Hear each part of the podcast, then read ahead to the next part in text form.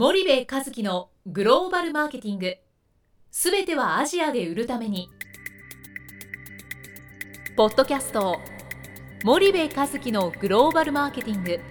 すべてはアジアで売るためには過去10年間で1000社以上の海外展開の支援を行った森部和樹がグローバルマーケティングを分かりやすく解説します。グローバルマーケティングとは世界のニーズに応えて利益を上げること。アジアで売るためには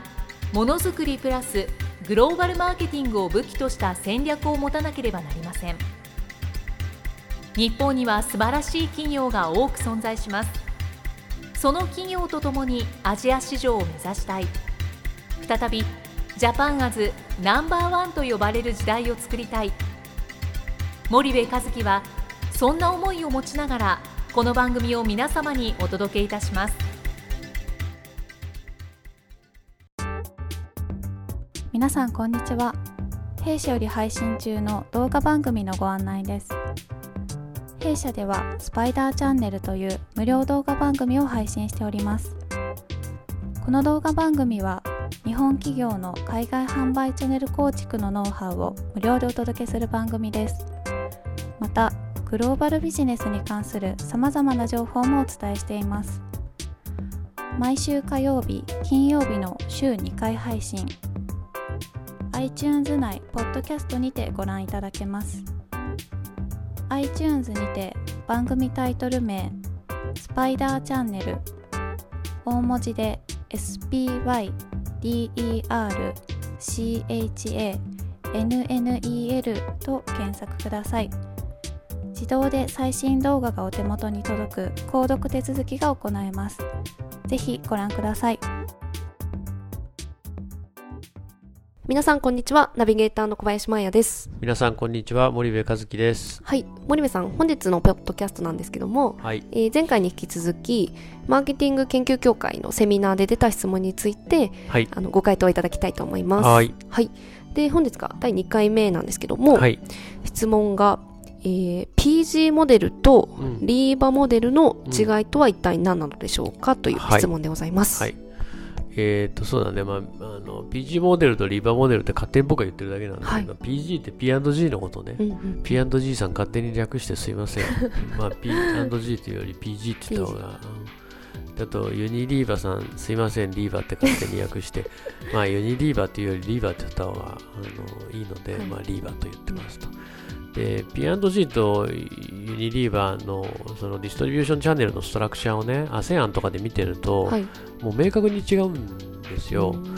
なので僕はその PG モデル、リーバーモデルっていうふうに分けていて、はい。でどういうふうに違うかっていうと PG はね、まあ、昔は50社ぐらいディストリビューター使ってたんですよ、ただ最近ではだいたい8社ぐらい。で大手2社で中堅6社ぐらいでね、うんで8社ぐらいのディストリビューターを回して、はい。どの ASEAN の国でもディストリビューションしてるっていうのが、まあ、傾向なんだよね、はい。で一方でリーバーモデルっていうのは、まあ、ネスレリーバーモデルとも僕は言うんだけども、はい。あのネスレとかリーバー、ユニリーバーは、はい。その100社、200社のディストリビューターを使って、ね、マイクロディストリビューションするんですよ。うんで特にそのセールス機能というよりかはデリバリー機能を重要視して、その配下をしていくっていうような仕組みで、ま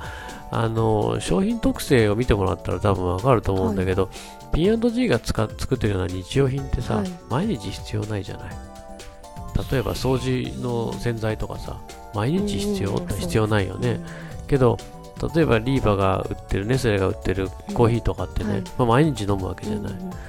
だからそうするとその取り扱ってる商品はい。によってうんその置かなきゃいけないうんストアのカバレッジが全然違ってて、うん PG だったら例えば10万はい。ストアカバレッジしてれば、まあいいんだけども、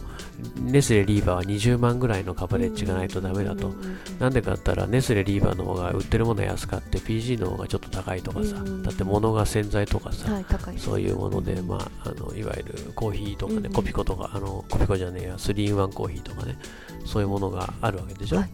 だからそういうのもあったりするので、より広く深く配下していかないといけないんだよね、うん。深くっていうのはそのいわゆる、えー、僻地の中まで行かないといけない、住宅街の中のトラディショナルトレードまで行かないといけないので、はい、まあ、そういう違いがあって、はい、まあ、大きく2つありますよという話をしたと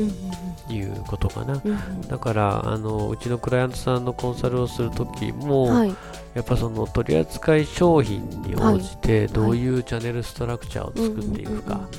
っていうことを僕は提言をするんだよね、しっかりね。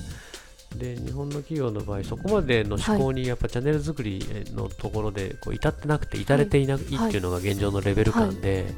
まあ基本的には1カ国1ディストリビューターみたいな感じになっちゃってるんだけども、あのまあ、いろんな理由があってね、まあ、あの大手なんかほとんどディストリビューターありますから今使ってるところを切って新たにってのはなかなかできないんだよね。そう、ね。うん、そういうあの都合もあるからしょうがないんだけども、うんあのだから再参入するときもしくはこれから新規でする国は、はい、本当にねそのねデザインをする力ってすごく重要で、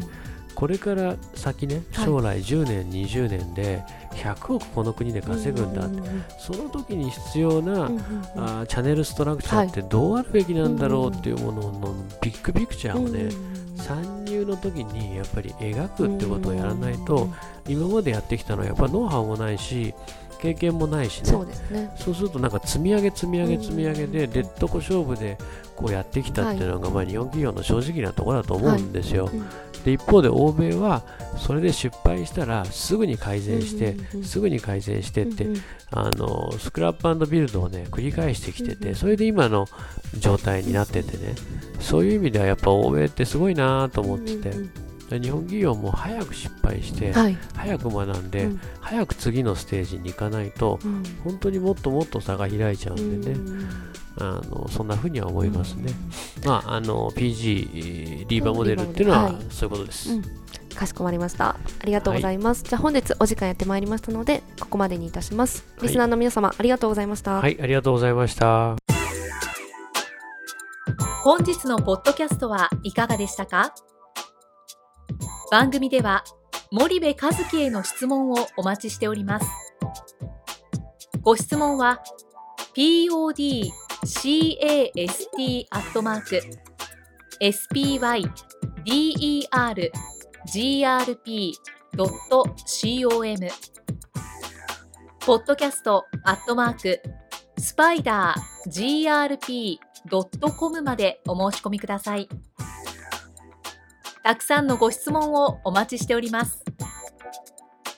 それではまた次回お目にかかりましょう。